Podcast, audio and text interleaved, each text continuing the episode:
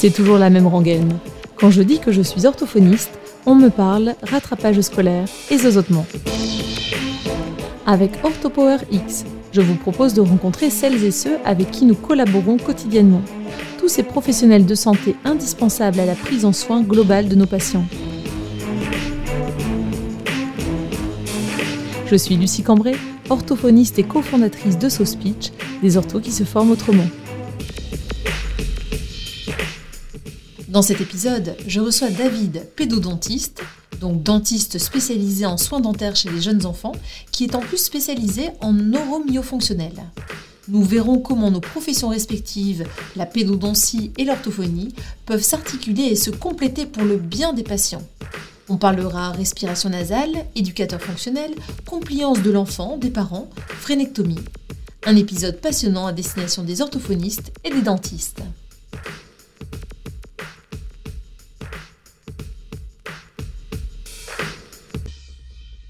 Eh bien, bonjour David.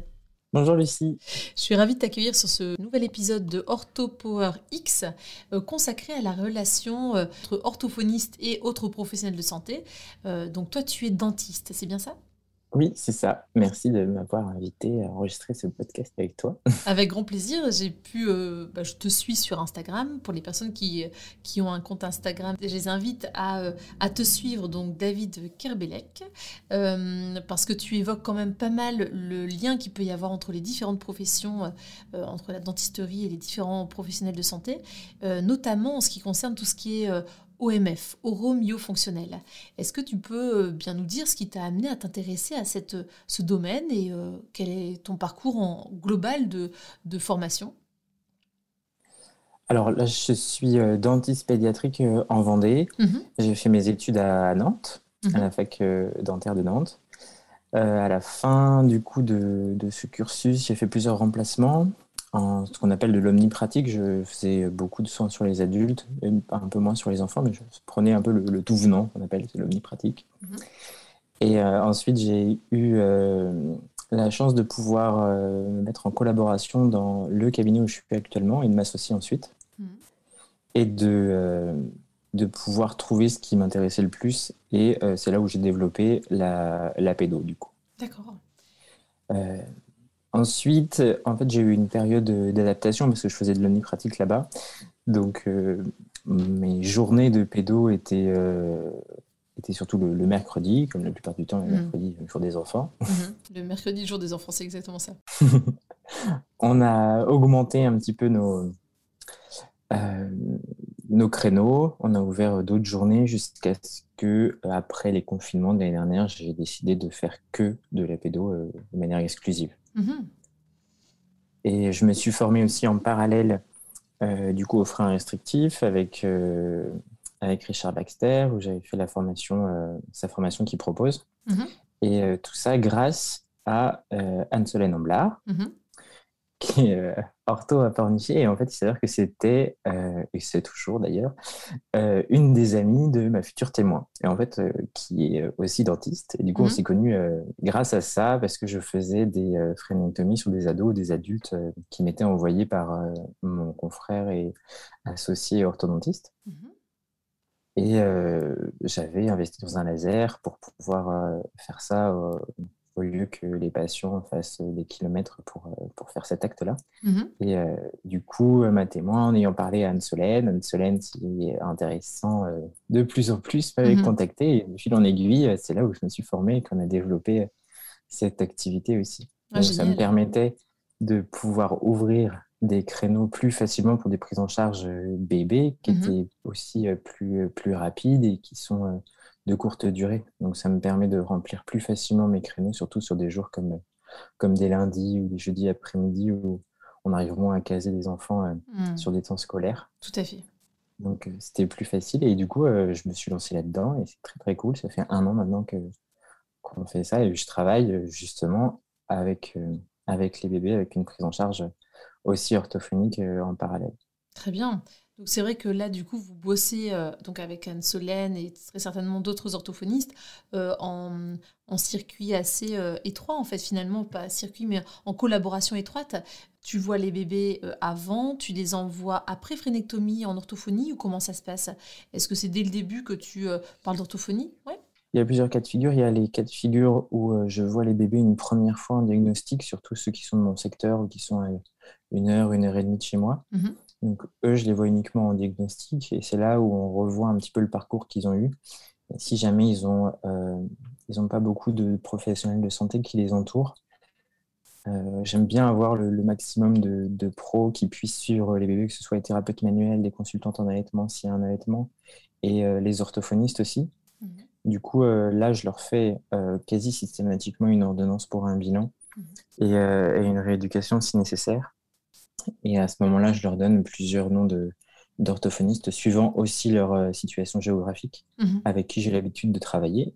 Et quand il y a des bébés qui arrivent euh, en, section et que j'ai jamais vu moi, euh, si jamais il n'y a pas eu d'orthophonie de fait avant, je leur fais une, une, ordonnance pour un suivi quand même, si jamais ils ont la possibilité, pareil, au niveau de leur situation géographique, de trouver une orthophoniste qui est formés, troubles de la succion, etc. Et puis euh, au, nourrisson. Et euh, sinon, oui, quand ils ont déjà vu une orthophoniste, bah là, c'est encore mieux. Mhm. Euh, et, voilà, mais on arrive à, j'arrive à travailler avec énormément de, monde parce que j'ai des patients qui viennent de, Brest, de, Tours, qui viennent de, Bordeaux, des fois de Dordogne. Ah oui. Aujourd'hui, j'avais de Normandie. Mhm. Euh, là, exceptionnellement, j'avais un couple de Toulon aujourd'hui qui était venu en vacances en Vendée et du coup, ils en ont profité pour venir faire la section. Ah, génial. Ouais. Et du coup, comme j'avais. Là, c'était pas avec une orthophoniste, mais c'était avec euh, euh, une ostéopathe avec qui j'ai l'habitude de travailler. Et on a réussi à trouver des créneaux pour que le bébé soit, soit vu pendant les vacances de Noël. Ah, super. Et est-ce que tous les, euh, est-ce que vous êtes nombreux en tant que pédodontiste euh, en France ou est-ce que c'est euh, une petite part sur la proportion de dentistes en France? Ah, C'est une très très petite part. En tout cas, sur notre groupe de pédodontistes de France, on est, on est 1800, sachant que dans les 1800, tous ceux-là ne sont pas spécialisés. D'accord. En tout cas, ils ne sont pas exclusifs. Mmh tout à fait. Euh, mais non, on n'est pas beaucoup. Là, tu imagines euh, de, de Nantes jusqu'à La Rochelle, tu traces une ligne droite, on est euh, 3 ou 4. D'accord, oui. C'est pour ça que les gens viennent d'un peu partout, finalement, de différentes régions de France. Puis en plus, là, ça fait une partie de ma spécialité. c'est une spécificité de ma spécialité, le fait de m'occuper ah oui. des sur les bébés en plus. tout à fait. Euh, là, clairement, on est encore moins. Donc à la fin de cet épisode. Les gens font vraiment. Donc, dès, que cet épisode sera diffusé, tu auras peut-être euh, la France entière qui te contactera pour faire des créneaux euh, chez euh, les bébés. Hein. ah non, attention, ne m'envoyez pas tout le monde. Mince, j'ai donné ton nom et tout ça, c'est mort. Mais c'est super de, de voir qu'en fait, déjà, pédodontiste, il n'y en a pas partout. Et c'est vrai que c'est canon parce que les questions qui reviennent parfois auprès des parents. Alors c'est vrai que euh, j'étais en formation sur les fentes euh, il y a deux jours euh, avec Cécile Chapuis, une orthophoniste, on peut dire quand même très très compétente dans ce domaine-là, les fentes et l'insuffisance vélaire. Et en fait, dans une des vidéos, on voyait des parents qui évoquaient le fait qu'ils n'étaient pas encore allés chez le dentiste avec leur enfant.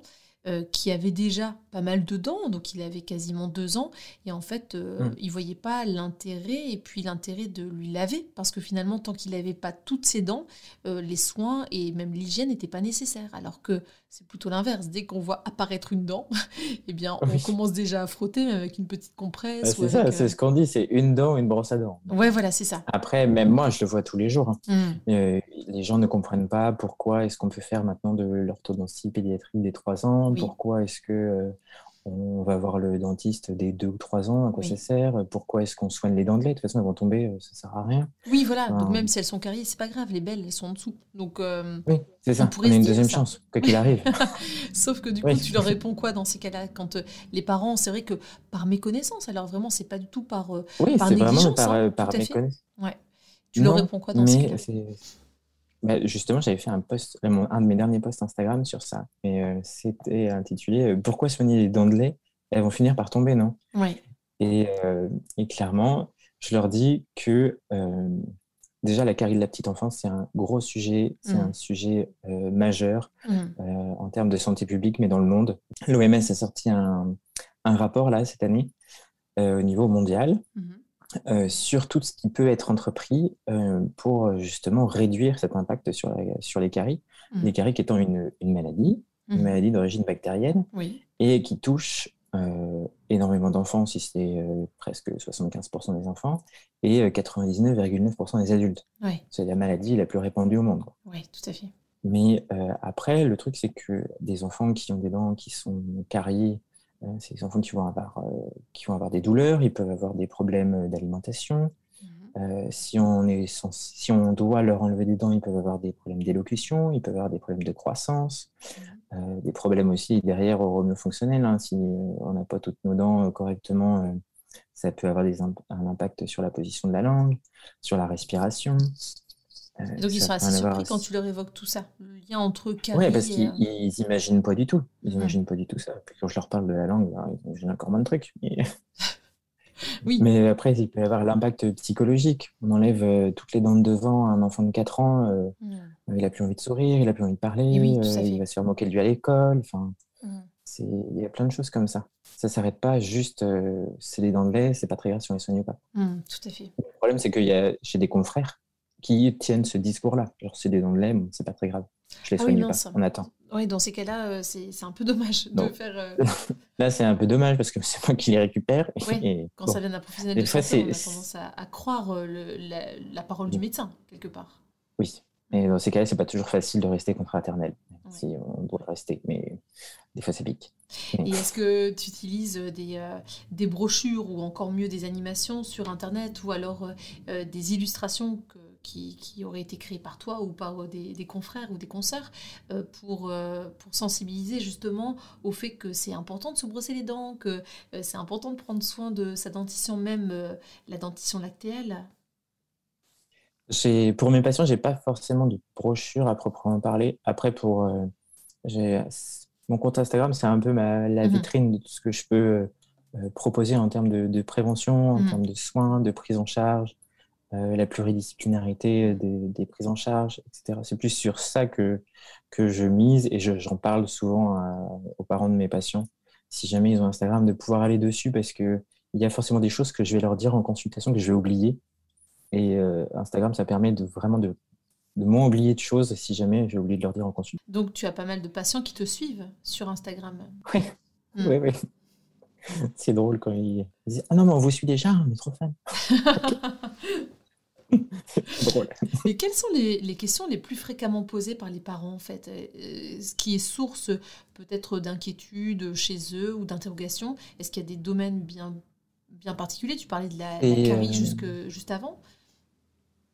Ça va être les taches sur les dents de devant. Ah oui. Ça, c'est très, très récurrent. Les taches sur les dents de devant. Euh, ça va être les retards de poussée dentaire, mmh les malpositions, euh, j'ai beaucoup de retours aussi sur euh, quel dentifrice utiliser, quand commencer à brosser les dents des enfants. Et oui, j'ai vu que tu étais en pleine enquête de tests de plusieurs dentifrices. c'est un enfer. C'est un enfer, ça, j'aurais jamais dû commencer à faire ça. Oui, mais du coup, qu'est-ce qu'on utilise Parce que même les marques qui semblent safe, en fait, euh, pas du tout. donc, bah, Pas autant qu'elles pensaient l'être, bah certainement. oui, tout à fait. J'ai regardé pour mes enfants, tu vois, je me suis dit, allez, je vais, je vais jeter un œil, et en fait, je me suis dit, oula mais ce que j'ai fini par trouver, ah, euh, c'est c'est le Elmex 3-6 ans dosé à 1000 ppm de fluor, parce que maintenant le, euh, les recommandations de dose de fluor, c'est 1000 ppm dès la première dent, mhm. et ensuite ça passe à 1450 euh, à 6 ans. D'accord. celui que j'ai trouvé à 1450, qui est de la meilleure qualité possible que j'ai trouvé, c'est le Zendium. D'accord. Le dentifrice scandinave qu'on trouve un peu partout. Mhm. Euh, j'avais même pas idée qu'il fallait faire attention, tu vois, moi je, je m'étais dit juste, voilà, euh, la marque, euh, fluor ou pas, et puis après le goût, tu vois. Mais le dosage, je m'étais même pas posé la question, tu vois, enfin, quand tes parents t'achètent du un dentifrice, c'est... Enfin, déjà, dentifrice infantile, voilà, c'est ça.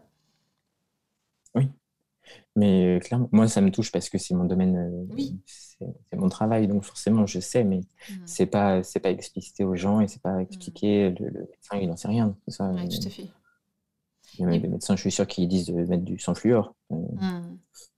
Ça m'étonnerait pas. On est à l'abri de rien dans ce qui est Non, proposé. euh, plus rien, plus rien de m'étonne maintenant. ça fait quand même vieux dentiste blasé, hein, si je puis me permettre. Ouais, c'est ça, c'est ça. Mais j'en vois des trucs bizarres, j'en vois. Mais tu exerces depuis combien de temps, du coup, David? Eh bien, j'ai été thésé en janvier 2017 D'accord. Et j'ai commencé dans le cabinet où je suis euh, en avril 2017. Mhm, C'est ça. Donc, ça va faire. euh, ouais. Ça commence tout doucement. Donc, 4 ans, tranquillement. Est-ce que euh, dans, durant tes études, on t'a euh, parlé d'orthophonie ou pour toi, parce que l'idée dans le l'Orthopower X, c'est de, de, de parler aussi de- du lien qu'il y a avec euh, les, les compétences de l'orthophoniste. Euh, Est-ce que euh, toi, tu savais déjà parce que tu as des, des proches ou, ou des personnes que tu connais, ou des, des amis qui sont orthophonistes ou, ou tu en avais déjà entendu parler parce que touché personnellement ou amicalement par, par l'orthophonie Ou est-ce que tu en as entendu parler durant tes études Ou alors que c'est vraiment peut-être une fois que tu as été diplômé, thésé, que euh, tu t'es intéressé au partenariat entre les orthophonistes et les dentistes? Alors, est-ce que j'en ai entendu parler pendant mes études? Non. Non, je suis pas très surprise. Non, genre jamais, même les thérapeutes manuels, hein, jamais. euh, euh, quand on parle de posture euh, liée à la position des dents, etc., ça c'était c'était nul. Quand, Ah oui. quand les gens parlaient de ça, c'était considéré comme étant de la, science-fiction. D'accord. Même en mythes. 2017, là, enfin, tu es diplômé de 2017, Ouais. euh, on parlait Mm. pas forcément des euh, différents. Euh, en tout cas, pour ma fac et les Oui, cours voilà, que j'ai reçus. hein. Après, les, les cours changent suivant les facs. Ah, mais en tout même, cas, ouais. ce que moi j'avais, c'est. Bon. Alors, du coup, non, j'ai. Mais depuis, depuis un peu plus d'un an maintenant que je m'occupe des, des bébés, des freins, de... Mhm. j'ai commencé le, le Romeo en plus. Mhm. Ah, forcément, là, franchement, il y a un an, pour moi, une orthophoniste, c'était langage écrit, langage oral. Oui, voilà, c'est ça. On peut pas t'en vouloir, hein, parce que c'est aussi Non. la plupart des, euh, des, tout venant qui, euh, qui pensent directement Oui. aux problèmes d'ar- d'articulation, aux problèmes de langage écrit. Donc finalement, euh, Oui. J'ai découvert une autre facette, mais ça, c'est du côté personnel de l'accompagnement en, en maladie à long terme, mhm. en maladie neuro, que je connaissais pas du tout. Et en fait, j'ai découvert que en fait, les orthos, elles s'occupent de, de l'humain de 0 à 99 ans. Quoi. Ouais, voilà, c'est ça. Toutes les tranches de vie, dès que ça touche la communication. de toutes les pathologies possibles Ouais, euh, oui, au niveau euh, communication. Oui, tout à fait. Et ça, pour moi, euh, non. À la base, il y a un an, une orthophoniste, c'était langage écrit, langage. Oui, voilà, c'est ça. Donc du coup, tu as été agréablement surpris. Ah bah oui Ah bah oui tu t'es dit quand même, Ah il y a un bagage derrière. Elles savent pas juste conjuguer les verbes. Ouais, voilà. Puis autre en chose. plus, euh, là, je suis pas certaine qu'on soit irréprochable en grammaire. Et euh, oui, en effet, il y a tellement de, de spécificités, de, de domaines. Oui, de... et ça, franchement, ça a été hyper surpris. C'était, ça a changé ma vision de, Mm. de l'orthophonie. Ouais. C'était genre, waouh, trop cool. Et donc, du coup, au niveau oromio-fonctionnel, tu adresses euh, régulièrement en fait les, les patients. Comment euh, réagissent-ils Du coup, plutôt pour les, les parents, tu vois, de, de patients, euh, comment réagissent-ils quand tu leur dis, bah, là, il faudrait faire de l'orthophonie très certainement euh, après la phrénectomie ou avant la phrénectomie? Enfin, comment ça se passe euh, Quelles sont leurs réactions? Quoi? Une phrénectomie chez un bébé de trois semaines? Mais Ah ouais, ça sert à déjà, quoi? ça. Alors, qu'est-ce que tu leur réponds dans ces cas-là? Ça sert à quoi de couper Je le leur frein dis que.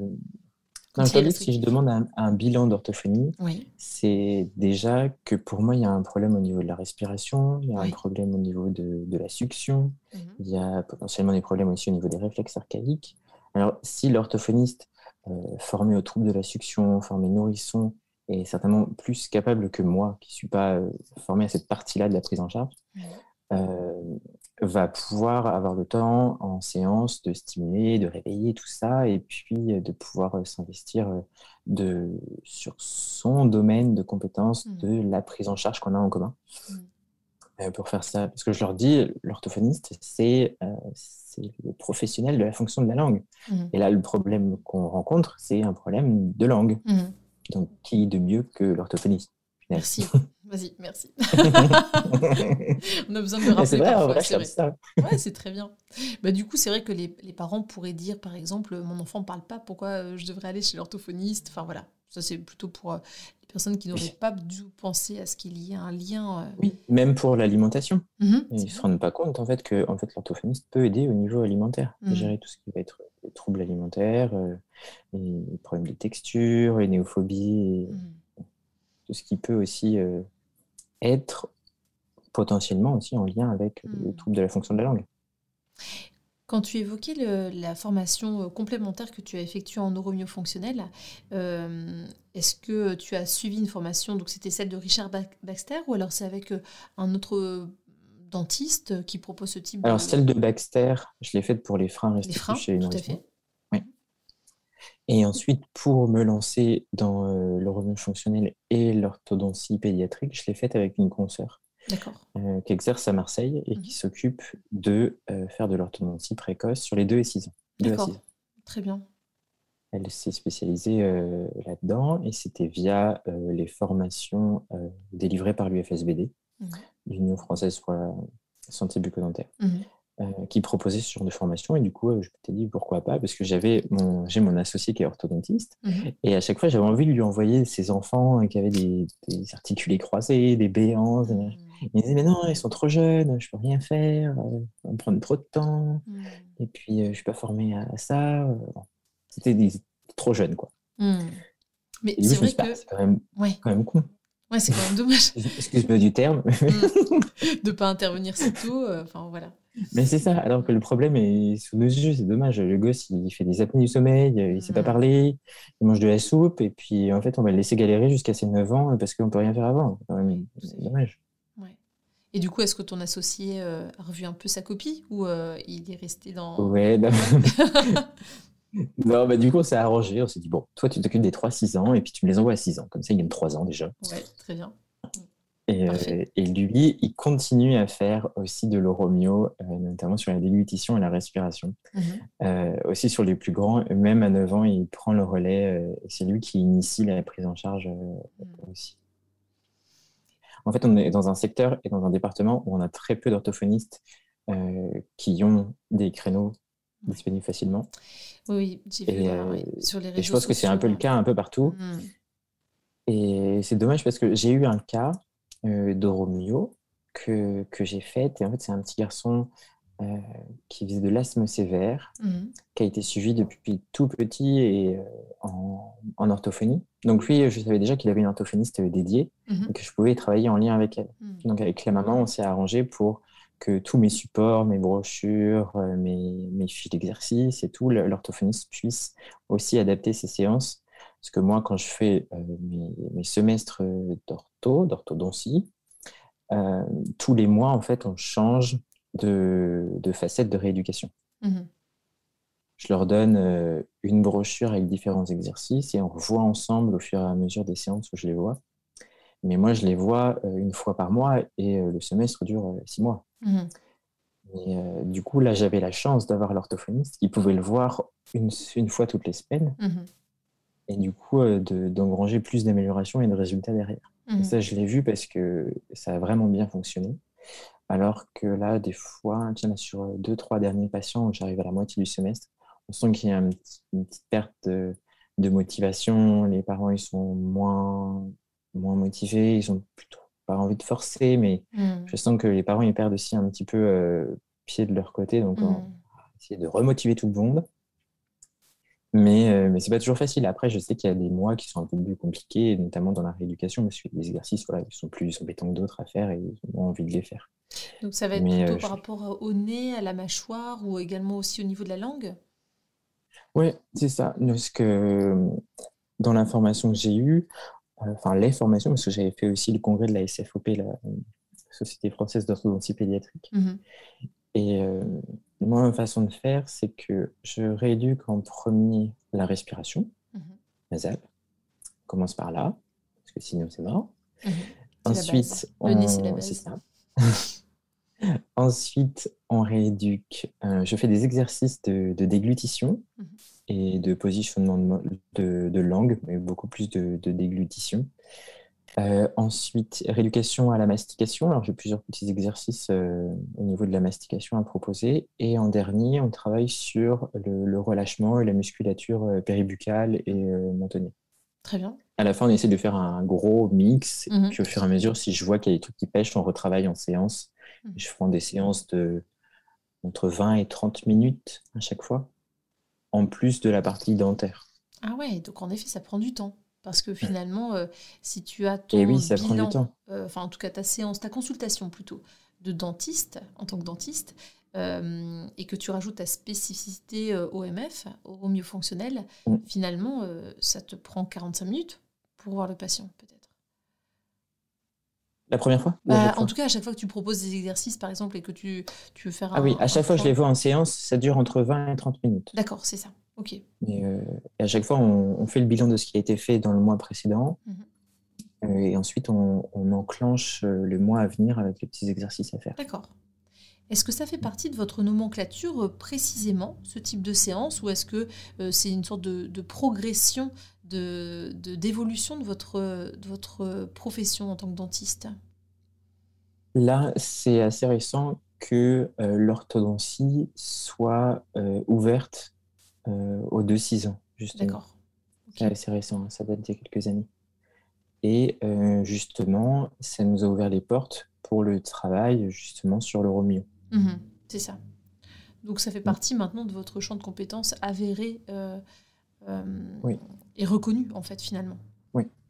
C'est un peu Même si c'est très peu... Pratiqué. Même si... Oui, c'est très peu hmm. pratiqué, c'est sûr. Et d'autant plus aux, âges de 6 ans euh, qui sont plus compliqués à, gérer. Tout à fait. Et je ne sais pas si tu as écouté l'épisode justement avec Justine, orthodontiste fonctionnelle, qui, euh, qui exerce euh, dans la métropole lilloise. Elle évoque le fait que c'est pas forcément rentable. En tout cas, ça prend tellement de temps. C'est peut-être pour ça aussi que les, les, les dentistes les orthodontistes ont tendance à appareiller euh, pour la majorité à partir du début de l'adolescence, si tu veux, parce que ça prend du temps d'expliquer, de faire de la prévention, de l'information aux parents, en fait. Ben, parce qu'on a aussi euh, on a un cabinet entre guillemets à faire tourner, mmh parce que euh, on a voilà, on a un cabinet à mmh. faire tourner, on a une secrétaire, on a une assistante, on a du consommable, voilà, il y a tout qui, qui nous coûte comparé par exemple à une orthophoniste qui elle est dans son local, qui n'a pas de, salariés, euh, qui va avoir moins de charges. Mhm. On a beaucoup plus de charges et du coup, si on veut mettre ça, euh, si on intégrer ça dans notre agenda, on sait qu'il faut dégager du temps parce que faire de l'euromio, ça prend pas 5 minutes à chaque fois. Et euh, c'est comme ma prise en charge avec les bébés. Je fais pas ça en 20 minutes. Je cale, j'ai une heure à chaque fois avec les bébés. Il est pas, ah je fais pas ça en 10 minutes. Donc voilà, j'ai adapté aussi mes honoraires en fonction euh, du temps passé. Et C'est plus ça qui, euh, euh, qui me plaît au final. Donc au hmm. final, si je prends 20 minutes, une demi-heure pour faire mes séances, et voilà, il y a six séances de, 20 minutes, une demi-heure, et bien ces six séances-là, c'est calculé pour que, que, mes honoraires soient, soient à la hauteur de... Bah oui, tout à fait. Du temps passé en fait, l'investissement. Voilà, c'est ça. Oui, tout à fait. Même si je sais que voilà, c'est pas très pratiqué et qu'il n'y en a pas beaucoup. Hmm. Euh, mais pour le moment, là, je, débute. Donc, euh, hmm. je, je, je tâtonne encore un petit peu, mais ça va Tu essaies euh, une façon de pratiquer, peut-être à, perfectionner, mais comme on le fait tous, en fait, finalement. On est toujours à la recherche d'une meilleure façon de fonctionner, voir un peu ce qui nous convient, déjà en tant que professionnel, ce qui convient aux patients et où on s'y retrouve au niveau financier quelque part parce que c'est notre métier, même si on est passionné. Oui, c'est ça. Et puis là, le plus important, je trouve, c'est la, là, c'est la motivation euh, des parents plus mhm. que des enfants presque. Oui, tout à fait. C'était trop drôle. J'avais, il y en a chez qui ça marche du, feu de Dieu, c'est trop bien parce qu'ils font trop rire. Ils arrivent en plus en séance, ils sont tout fous parce qu'ils savent qu'ils vont faire des jeux. Et euh, il y en a, il a donné un petit, un petit prénom à, à sa gouttière, euh, à son éducateur fonctionnel. Mmh. Genre, il est trop drôle. Il l'a surnommé de son petit yo-yo. Alors, à chaque fois, c'est yo-yo avant de dormir, c'est euh, yo-yo après d'avoir fait les devoirs, c'est euh, mmh. yo-yo le matin, on le met dans sa petite boîte. Ah bah c'est bien, il est motivé. et ça marche trop bien. Ouais, mmh. grave motivé et ça marche trop bien. franchement, je me suis dit, mais pourquoi t'as pas fait ça avant? Moi, j'ai de la chance d'avoir trouvé les parents qui sont derrière, qui font hyper gaffe. Euh. Oui, à partir du moment où les parents sont inclus dans la prise en soin, c'est clair que c'est quasiment gagné déjà. Hein. C'est ça. Hmm. pour le moment, euh, c'est un peu moche à dire, mais je sais qu'il y a, il y a des, des patients, je pourrais pas, je pourrais pas continuer, pas, pas, continuer, même pas envisager de faire un tel traitement parce que je sais qu'à un moment donné, en fait, ça va lâcher. Ah oui, tout à fait. Hmm. Et c'est, enfin, d'un côté, c'est triste, et de l'autre, je vais pas non plus le faire en sachant, ou alors euh, me dire, bon, maintenant trois mois, c'est fichu. C'est arrivé cette semaine, mhm. euh, enfin la semaine dernière, où en fait, euh, bon, la petite fille n'a pas trop envie de porter ses gouttières, elle n'a pas envie non plus de faire ses exercices. la maman, elle suit, elle pas trop envie non plus. Donc, je dis, bah, on garde le rendez-vous du, enfin, on garde le quatrième rendez-vous, mais en soi, s'il n'y a pas eu trop de changements en un mois, vous pouvez rappeler pour dire qu'on arrête. Quoi. Ben oui, tout à fait. Et elle l'a compris ça Elle a compris Oui, elle a compris, elle a compris. Elle m'a dit bah, je vous rappellerai, euh, je vous rappellerai un 15 jours avant si jamais il y a du changement ou pas. Oui, voilà. En fait, ce qui est bien aussi, c'est de laisser la possibilité, parce qu'on n'est pas forcément disponible tout le temps de la même façon, mais de savoir qu'on peut recontacter le professionnel de santé si jamais ça va mieux. Oui, la porte n'est pas fermée, parce que voilà, je m'étais investi dans le truc, j'avais donné tout ce qu'il fallait pour que ce soit bien. S'il y a eu mm. une perte euh, euh, une petite perte de chance pendant quelques semaines, quelques mois, tant pis, il y a encore moyen de, de continuer à faire quelque chose. Après, je ne veux pas forcer. Quoi. Ça, oui. oui, de toute façon, vouloir rééduquer le patient euh, contre son gré, quelque part, euh, vouloir l'embarquer dans un truc qui nous anime seulement nous, ça paraît assez limité et peu propice à ce que ça, soit, ça, ça amène du changement en fait, dans ses habitudes, en effet. Et c'est là où euh, vous êtes très fortes les orthos, parce que souvent, en fait, vous, vous rééduquez les gens. Et, nous, nous, on les soigne, mais vous les rééduquez. C'est presque encore plus dur. Alors, on a changé notre, notre terminologie. Euh, en tout cas, ça évolue. On parlait de rééducation, de prise en charge. Maintenant, on est davantage, davantage dans les prises en soins. Parce que prise en charge, ça veut dire qu'on charge vraiment on se charge d'un fardeau euh, finalement où on doit rééduquer coûte que coûte. Rééduquer, ça peut aussi se dire on veut remettre droit pour, euh, tu vois. Donc il y a vraiment des mhm. différents termes qui arrivent. Prise en soin, c'est bien parce qu'on se respecte aussi en se disant qu'on est là pour le patient, mais on va pas se charger parce qu'il y a quand même pas mal de thématiques comme le burn-out et tout ça qui font vraiment leur apparition, pas que dans les autres, euh, enfin en tout cas chez les orthophonistes, il y a plein de de burn-out euh, qu'on peut déplorer malheureusement. Et c'est peut-être aussi euh, parce qu'on a tendance à vouloir rééduquer. Euh, c'est peut-être un des défauts qu'on a pour la grande majorité de vouloir absolument que tout aille mieux. Et parfois, c'est peut-être en oubliant que la personne, si elle n'est pas motivée ou si elle n'a pas envie de changer, ben, on ne peut pas perdre toute notre énergie à vouloir le rééduquer ou la rééduquer. En fait, c'est ça le truc. Oui, c'est ça. Et c'est ça qui me fait aussi entre guillemets, proposer le Romeo à certains patients et à, d'autres non. je sais que je vais avoir beaucoup plus de facilité à avoir une motivation et un soutien parental chez, euh, dans une famille qui a un seul enfant, mmh. euh, qui sont assez disponibles, qu'une famille qui va en avoir quatre, où c'est mmh. un peu border, ne serait-ce que dans les soins de toute la fratrie, mmh. avec un suivi qui peut être un peu, un peu j'ai pas j'ai le mot vulgaire mais un peu bancal. Un peu bancal c'est bien bancal c'est bien bancal on va garder bancal on va garder bancal oui et tu vois un peu comment commencer et d'un autre côté euh, j'ai tellement de, demandes de patients j'ai énormément d'attentes au cabinet. C'est enfin, très bien parce que je suis très content que, de, de faire ce que j'aime et de soigner les enfants. Mais d'un autre côté ça peut être aussi un poids parce que euh, je ne peux pas me permettre d'avoir du retard, je ne peux pas me mm. permettre euh, de me planter. Mm. Euh, voilà. Je suis très content de faire ce que je fais, mais il y a aussi la, la responsabilité derrière et mm. la charge aussi derrière. Oui, tout à fait, quand même. on parle quand même de charge. C'est pas, tout rose, hein. il n'y a pas que des licornes et des châteaux forts en pédo. Oui, on est d'accord. C'est pas le monde des bisounours. bon, mais au moins, tu es animé par des choses qui, qui, te passionnent. Donc là, c'est chouette de, de savoir oui, que. Quand je me lève le matin, je suis content d'aller au cabinet. D'aller bosser, ça c'est chouette. Tu évoquais, David, euh, le fait de proposer des éducateurs fonctionnels, donc des, petits appareillages qui vont permettre d'améliorer les fonctions, comme on peut proposer aussi en orthophonie, euh, quand on, est plutôt sensibilisé à tout ce qui est oromio fonctionnel, parce que c'est vrai que quand on est euh, davantage dans des thématiques dans, à rééduquer ou prendre en soin des domaines comme le langage écrit, la cognition mathématique, la neuro et qu'on a moins exploré cette sphère-là fonctionnelle, on n'est peut-être pas forcément à l'aise avec ce type d'appareillage, mais on peut tout à fait proposer, indiquer, quand on connaît les outils, ce type d'éducateur fonctionnel. Tu évoquais aussi des gouttières. Est-ce que ça fait partie des, petits traitements que tu proposes aux patients? Parce que là, clairement, pour le cas, nous, on n'est pas du tout habilité à proposer des gouttières, il me semble en tout cas. Euh, bah, c'est des éducateurs fonctionnels. Ah oui, à chaque fois, d'accord. Oui.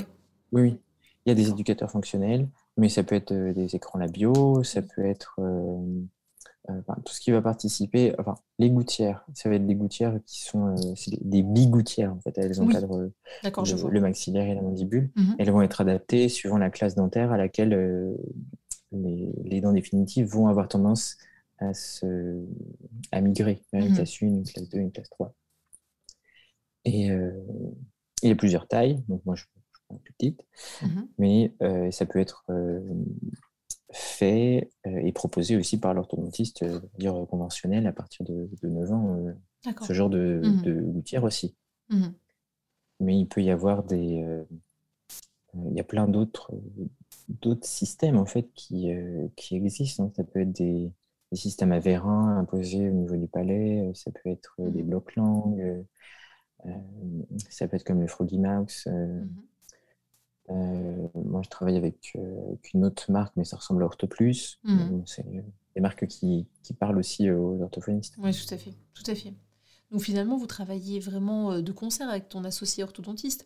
Toi, tu les vois, les, patients, euh, dans la petite, vraiment petite enfance, on va dire jusque 6 ans, et ensuite c'est lui qui prend le relais d'une orthodontie un peu plus classique, c'est ça? C'est ça. Et le but, c'est ce que j'explique aux parents, c'est, euh, là on part d'une béance antérieure avec un articulé croisé postérieur, une déglutition atypique, et une grosse respiration buccale, mhm. nous, ce qu'on va vouloir faire pendant six mois, eh ben, c'est développer la respiration nasale, mhm. que la béance se réduise, qu'on mhm. retrouve une tendance vers une classe 1, qu'on lève euh, l'articulé croisé et qu'on parte sur une base qui est beaucoup plus saine et qui sera plus facile à gérer par l'orthodontiste, ou alors qui n'aura peut-être pas besoin de... C'est arrivé pour, pour ma consoeur qui m'a informé que, en fait, euh, quatre ans plus tard, il n'y a pas besoin d'orthodontie parce que ça, se mettait bien. Tout à fait. Mm. C'est ce qu'évoquait Justine, d'ailleurs, orthodontiste. Elle me disait que ça ne veut pas dire, quand on fait de l'orthodontie fonctionnelle, ça ne veut pas dire que l'enfant n'aura jamais besoin d'un traitement plus lourd, mais au moins on aura fait tout ce qu'il était euh, possible de faire dans les premiers âges oui, ça. pour améliorer les fonctions et puis aller vers une, une, une sorte d'équilibrage en fait des pressions et, des, euh, et vers une normalisation peut-être vers la classe 1 en fait. Hein. C'est ça parce qu'il y a un cas très concret où tu peux avoir euh, des mâchoires qui sont sous-développées mmh avec des germes dentaires qui vont commencer, euh, ne serait-ce qu'avant de sortir, qui vont commencer à, à mal se, se positionner. Mmh et là, tu peux travailler euh, justement le mieux fonctionnel. Mhm. Ça va changer le potentiel de croissance des bases osseuses, mais ça ne va pas changer l'angulation de sortie des dents. Au final, elles vont sortir peut-être un peu vrillées, un peu de, de guingois. Mhm. Elles vont avoir leur place quand même, mais l'orthodontiste aura besoin quand même de, de proposer un traitement pour les remettre mais mhm. droites, mais pour les remettre dans la, bonne angulation où elles auraient dû être dès le début. Hmm, tout à fait. Est-ce que tu travailles aussi avec d'autres professionnels de santé? Tu évoquais l'ostéopathe, par exemple. Est-ce qu'il arrive que tu orientes tes patients vers un suivi kiné euh, Parce qu'on sait que les kinés peuvent être aussi formés en neuromyofonctionnel. Oui. Euh, eh bien, pour les kinés en neuromyo, je ne pense pas que j'en ai beaucoup en Vendée. Et hmm. du coup, personne n'est trop venu vers moi euh, oui ne serait-ce que sur Insta pour euh, se présenter en tant que kiné euh, mm. spécialisé en, en maxillofacial. Mm-hmm. Et du coup, non. Du coup, je travaille plus avec des, les orthophonistes. les orthophonistes côté rééducation au Romeo. Mais j'ai eu là un kiné pour un bébé cet après-midi en, en, Bretagne avec un suivi au Romeo avec le bébé. Donc, mm-hmm. ça existe. Ça existe quand même. Je ne désespère pas. bon. Euh, et au niveau, euh, tu disais au niveau ostéopathique, est-ce que euh, du coup tu vois des liens aussi par rapport à tout ce que tu fais et puis ce qui intéresse les ostéopathes? Est-ce que ça te donne envie de formation professionnelle complémentaire par la suite? Bah, Je travaille pas mal, oui, avec les ostéopathes, les chiropracteurs, avec pour les bébés les consultants d'allaitement. Mmh après, pour les formations en plus, je vais me laisser le temps de digérer tout ce que j'ai fait cette année. c'est déjà pas mal. Hein. hein c'est déjà pas mal. Mais après, euh, oui, pourquoi pas. De toute façon, j'aime bien apprendre de nouvelles mmh. choses. Et puis, je pense que ça se voit hein, sur ma page Insta. Mmh. J'aime bien apprendre. Hein. Je partage toutes mes lectures. Et oui, voilà, euh, c'est ça. La, la, dernière. Je me forme euh, moi aussi à mon rythme. Oui, voilà, c'est ça. Le dernier poste qui a, qui a attiré mon œil, euh, c'était euh, celui concernant euh, la succion en fait d'un bébé et donc la, possibilité d'exercer la succion donc avec le biberon oui l'arrivée du lait mais aussi le gant en fait qui permet de, pouvoir enfin c'était pas un biberon c'était une seringue hein, il me semble c'est une seringue qui est rattachée à une petite sonde nasogastrique souple qui a été coupée. Mmh et du coup c'est comme si c'était un dalle elle, la positionne entre son doigt et les lèvres. Et mmh puis le bébé, une fois bien, euh, bien stimulé et bien rééduqué au fur et à mesure des séances, a la capacité d'avoir une bonne succion bien hermétique. Mhm. Euh, et bien fonctionnelle pour que le piston de la seringue descende tout seul. Ça, à chaque fois qu'elle le fait devant moi, je trouve ça trop ouf. Ouais, c'est fou, hein, parce qu'on voit vraiment le, niveau des cendres, enfin de, du lait. Et ça, c'est arrivé sur, euh, sur plusieurs bébés que je lui ai adressé, mhm. qui étaient venus me voir pour un diagnostic de frein restrictif, parce mhm. qu'ils avaient des symptômes pouvant laisser penser qu'il y avait des freins restrictifs. Mhm. Et en regardant, je me suis posé la question, bah, cette langue, pour moi, elle bouge bien. Euh, franchement, elle bouge bien. Il y a des choses à faire peut-être avant. Mhm. Et en fait, je suis contente de l'avoir adressée euh, à, à cette ortho parce que fait des trucs trop cool. Elle se mhm. reconnaîtra parce que je vais lui dire de, m'écouter. ça marche. T'as ton fan club chez les orthos, c'est ça Mais du coup, j'allais te demander si tu avais euh, des, euh, des, cas de patients, hormis celui-ci, chez qui le suivi orthophonique a vraiment eu un tel bénéfice que tu t'es dit waouh, vraiment il y a tout à fait cet intérêt à, travailler ensemble de concert pour le bien des patients. Est-ce que tu as des anecdotes comme ça? Est-ce que j'ai des anecdotes? Ben, C'est plus ça en fait, c'est derrière, soit parce que j'ai un doute sur la présence de freins restrictifs mhm. et que j'envoie chez l'orthophoniste pour faire un bilan mhm. euh, et, qu'elles en profitent pour commencer leur rééducation et, elles me renvoient un, compte rendu en me disant franchement là c'est beaucoup mieux les symptômes euh, ont quasiment disparu ça fait trois semaines que la maman elle, me dit que ça va mhm. c'est trop cool en fait, euh, on n'a pas eu besoin de, de, faire d'acte chirurgical sur ce bébé bah, trop bien super bien et, et après en, en post, euh, en post intervention. Mhm. Pareil, le suivi, elles arrivent à avoir des suivis plus, plus réguliers que, les miens parce que soit les patients repartent dans leur région, soit ils ne mhm. peuvent pas forcément revenir tout le mois. Et, c'est trop cool parce qu'elles voient aussi l'évolution pré- et post-réno. Mhm. elles, elles sont trop contentes. Les parents, les parents franchement, quand je vais en stage chez mes potes ortho, les parents, ils sont, ils sont ravis, trop bien. Mmh. Ils voient leur bébé qui change mmh. et ils changent rapidement. C'est ça qui est, trop mmh, C'est ça qui est intéressant. cérébrale des bébés euh, qui est super.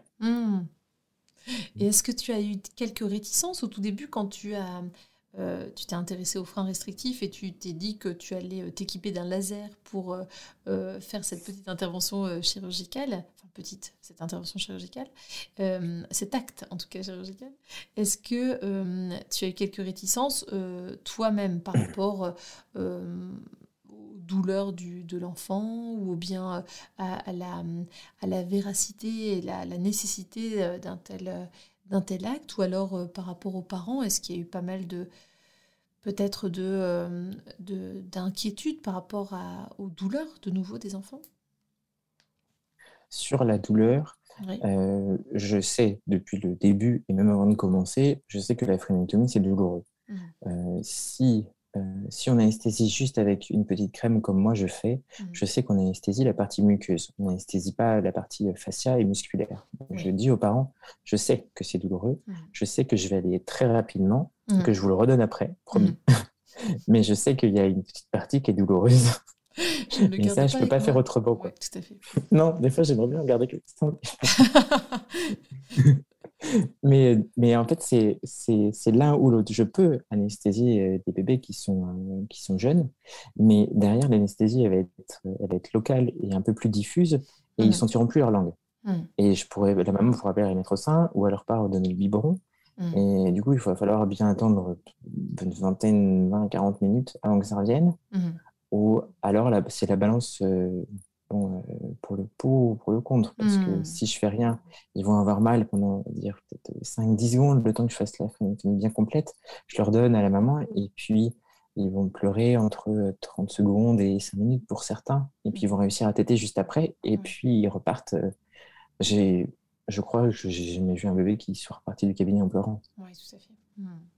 Sur les plus grands, à partir de 11 mois, 12 mois, je fais une anesthésie locale euh, Mhm. quand même. Parce que Oui, là, il y a plus de tissu, Ouais. c'est plus long. Donc Mhm. non, à un moment donné, on va quand même rester euh, une main et euh, Mhm. anesthésie, quoi.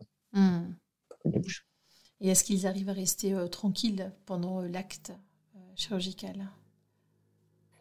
Alors, pour, euh, pour les bébés, on va dire jusqu'à euh, jusqu'à 10 mois, je les emmaillote Mhm. dans un linge au cabinet. Ils sont installés sur un petit matelas. Euh, mon assistante euh, maintient, euh, maintient la tête Mhm. avec une petite paire de lunettes pour protéger leurs yeux. Mhm. Euh, et donc, ils sont emmaillotés. Il y a une petite ceinture de sécurité en plus pour Mhm. pas qu'ils tombent. Personne ne dit. Je touche du poing. J'en ai partout autour de moi. Ce serait malvenu. Oh non, quelle horreur. Et euh, ensuite, j'ai une petite sonde cannelée pour accéder, euh, Mm. pour accéder au frein, puis je, je passe mon laser pour, pour faire la section. Mais c'est très rapide, ça dure 20-30 secondes. C'est ça. Une phrénectomie pour un frein. Oui, oui. Donc après, on le désemmaillote, un petit câlin, et puis hop, je redonne aux parents. Même si Oui. c'est douloureux, euh, tu restes convaincu de l'utilité de cet acte et euh, tu, euh, tu arrives à Oui, convaincre parce que j'ai mis en place. Les parents, je pense qu'ils sont déjà convaincus quand ils Ouais. arrivent chez moi. Il y en a qui sont très stressés, donc on, parle éno- on passe énormément de temps aussi parce que Mm. pendant une heure, ils sont avec moi, donc on a le temps de discuter, j'ai le Mhm. temps de les rassurer, de leur expliquer les choses. Et je les accompagne après, en post-op, euh, aussi pendant trois semaines, je reste à disposition. Ah oui, tout à fait. Et à la toute fin de la cicatrisation, euh, à peu près trois semaines, un mois, je reviens vers eux et je leur demande de m'envoyer un formulaire de suivi. D'accord. Très bien. Et ce formulaire de suivi reprend les symptômes potentiels qu'ils ont eus avant de venir me voir. Et les parents sont amenés à cocher tout ce qui va mieux. Et oui. Et là, en fait, c'est juste, juste véridique. C'est- au niveau scientifique, ça vaut pas grand-chose parce que c'est juste de, de l'expérience professionnelle, c'est expérimental. Mhm. Mais moi, je sais que ce que je fais et comment je le fais, ça, ça fonctionne parce que derrière, en post-op, quand euh, le, le suivi pour ma part est terminé, Mhm. euh, je vois toutes les améliorations que les enfants ont pu Super. avoir et les retours de parents. Et ça, franchement, ça me pousse à, faire les choses encore mieux. de- Mais oui, parce que quelque part, tu as une venir. trace. Tu as une trace de comment ça s'est passé et les ça. améliorations. Tout à fait. Et on garde tout au cabinet. On garde des Mhm. photos avant, après, tous les formulaires, tous les comptes rendus, tous les bilans, que ce soit de tous Mhm. les professionnels, tout est scanné, mis dans les dossiers. Enfin, moi aussi, je me protège d'une certaine, manière parce que Mhm. hein, c'est moi le professionnel de santé qui prend la, responsabilité d'opérer, de faire l'acte chirurgical en lui-même. Donc, il faut que je puisse euh, prouver si jamais on, on me pose problème quelque part. Parce que euh, c'est bien beau d'avoir la conviction de ce que, de ce que je fais, euh, c'est bien. Mais euh, il faut aussi euh, que, que j'apporte les preuves que mon diagnostic a été le bon et que ma, mon intervention a été la bonne, avec le bon geste technique aussi. Tu fais très bien. Est-ce que tu lis du coup les comptes rendus des orthophonistes qui Oui. sont envoyés On m'a- non, mais on m'a posé la question hier, et c'était en mode il faut vraiment que je me fasse chier vers euh, un compte rendu parce que les temps, ils lisent pas, ils lisent juste la fin. Il faut vraiment que je le lise oui, je lis les comptes rendus. Cool, merci. Bah, ça va motiver euh, certaines d'entre nous parce que parfois, quand euh, on rencontre euh, différents médecins, on est en contact avec les médecins et tout ça qui nous disent Mais pourquoi vous nous envoyez vos comptes rendus? Ça, ça reste une minorité, j'avoue. Euh, la plupart des, Oui, des médecins sont pas. intéressés, mais c'est vrai que si, euh, voilà, je peux comprendre, hein, si c'est un formulaire, enfin un formulaire, un compte rendu de 3, 4, 5 pages, euh, je comprends que rajouter à sa pratique professionnelle la lecture de compte rendu qui semble un peu de- d'être du jargon orthophonique, c'est pas forcément ce qui est le plus fun. Ah oui, je me suis mis au jargon hein, orthophonique. Bah oui, j'ai beaucoup es- ri quand j'ai appris l'aperture buccale. Celle-ci euh, fait beaucoup rire. Comme ça, tu as pris des nouveaux mots grâce aux orthophonistes. C'est ça. bon, en même temps. Non, non, mais je lis, je lis les comptes rendus et euh, euh, ça permet aussi de me dire que ceux, enfin, celles qui font et ceux qui font des comptes rendus, euh, ben, ils font les choses bien, ils sont autant motivés et investis que moi dans la prise en charge des, petits qu'on suit ensemble. Donc, c'est cool. Ouais. Moi, moi, je le, moi, je prends pas ce temps-là de faire des comptes rendus. J'ai des formulaires que je remplis. Mmh.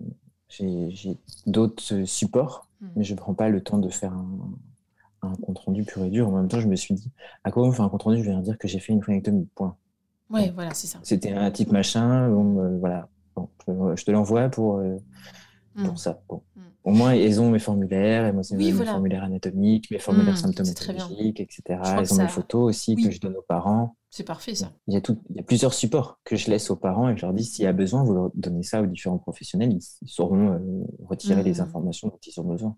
Alors nous, au niveau de l'historique, tu sais, si on fait des comptes rendus, c'est qu'on a été obligé, il y a une vingtaine d'années, même trentaine, euh, pour que la personne bénéficie d'un remboursement, tu vois, euh, sécu, on devait envoyer avec notre proposition de prescription, tu vois, 30 AMO et eh bien, le compte rendu avec. Donc, c'est encore le cas en Belgique pour pouvoir bénéficier euh, d'un remboursement.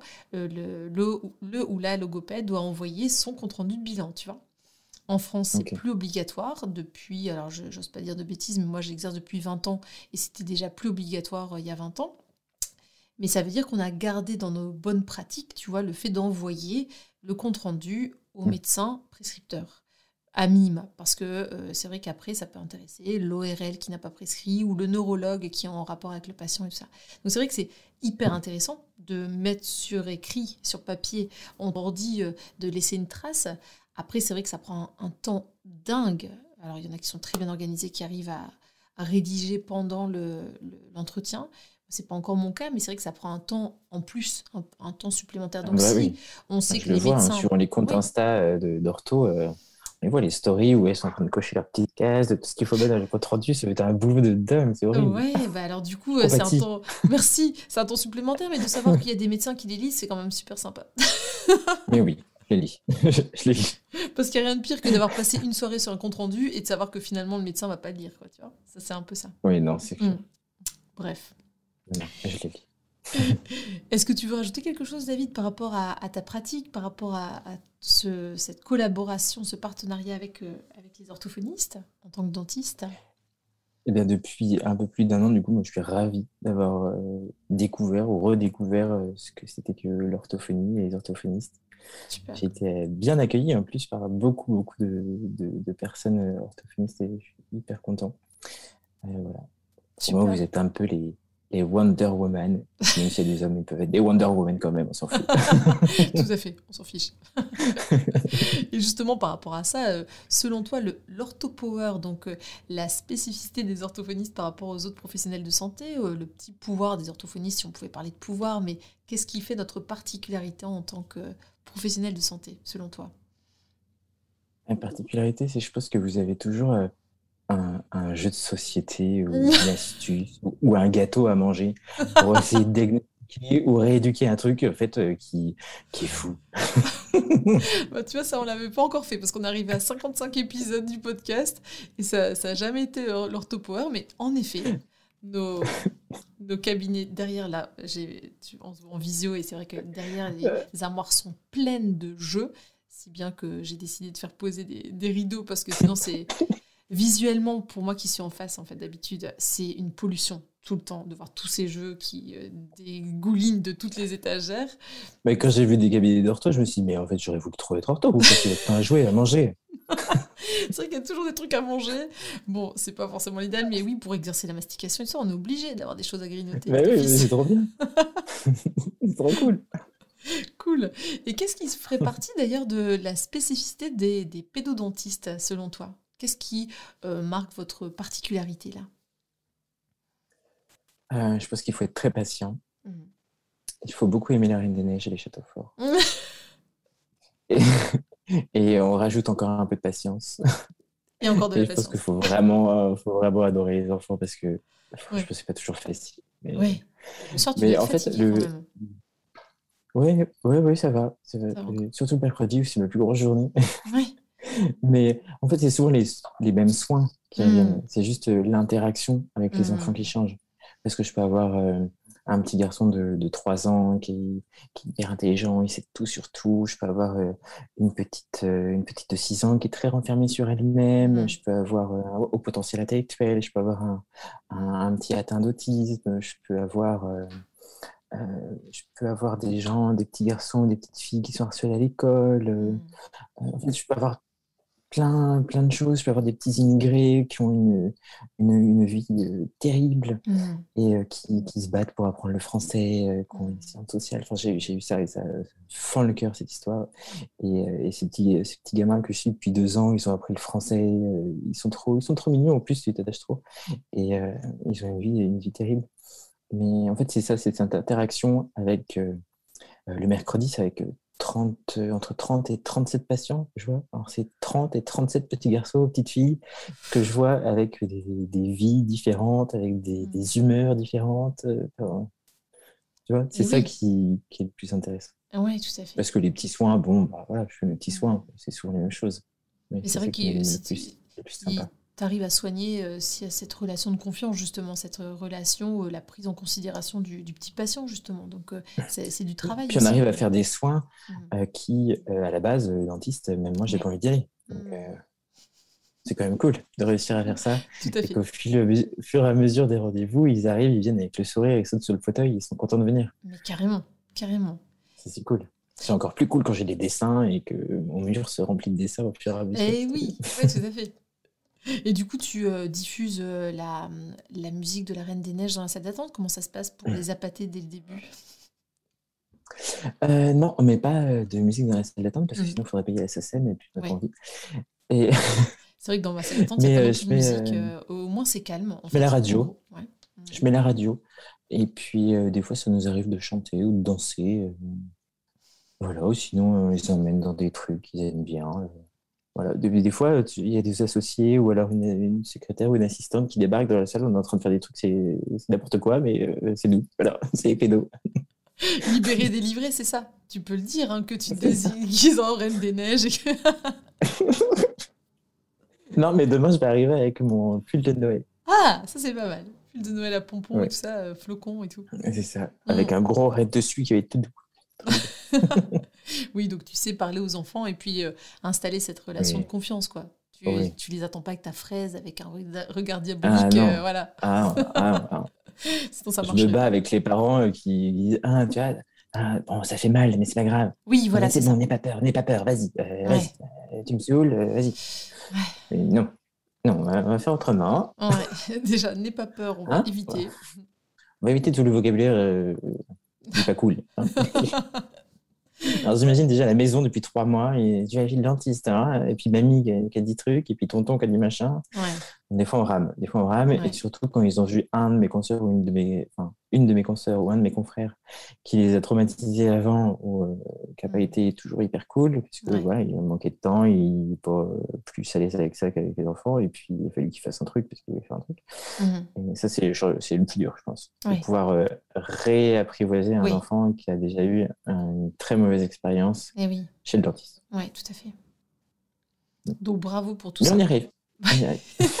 J'entends, et puis c'est vrai que ça fait plaisir euh, de t'entendre.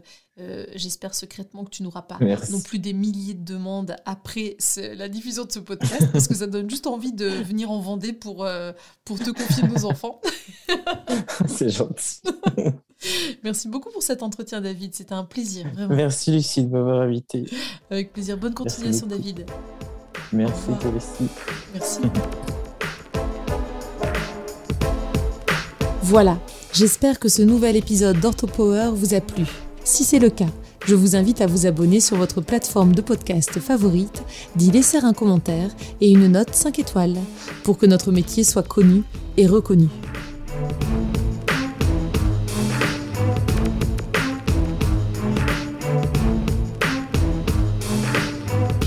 OrthoPower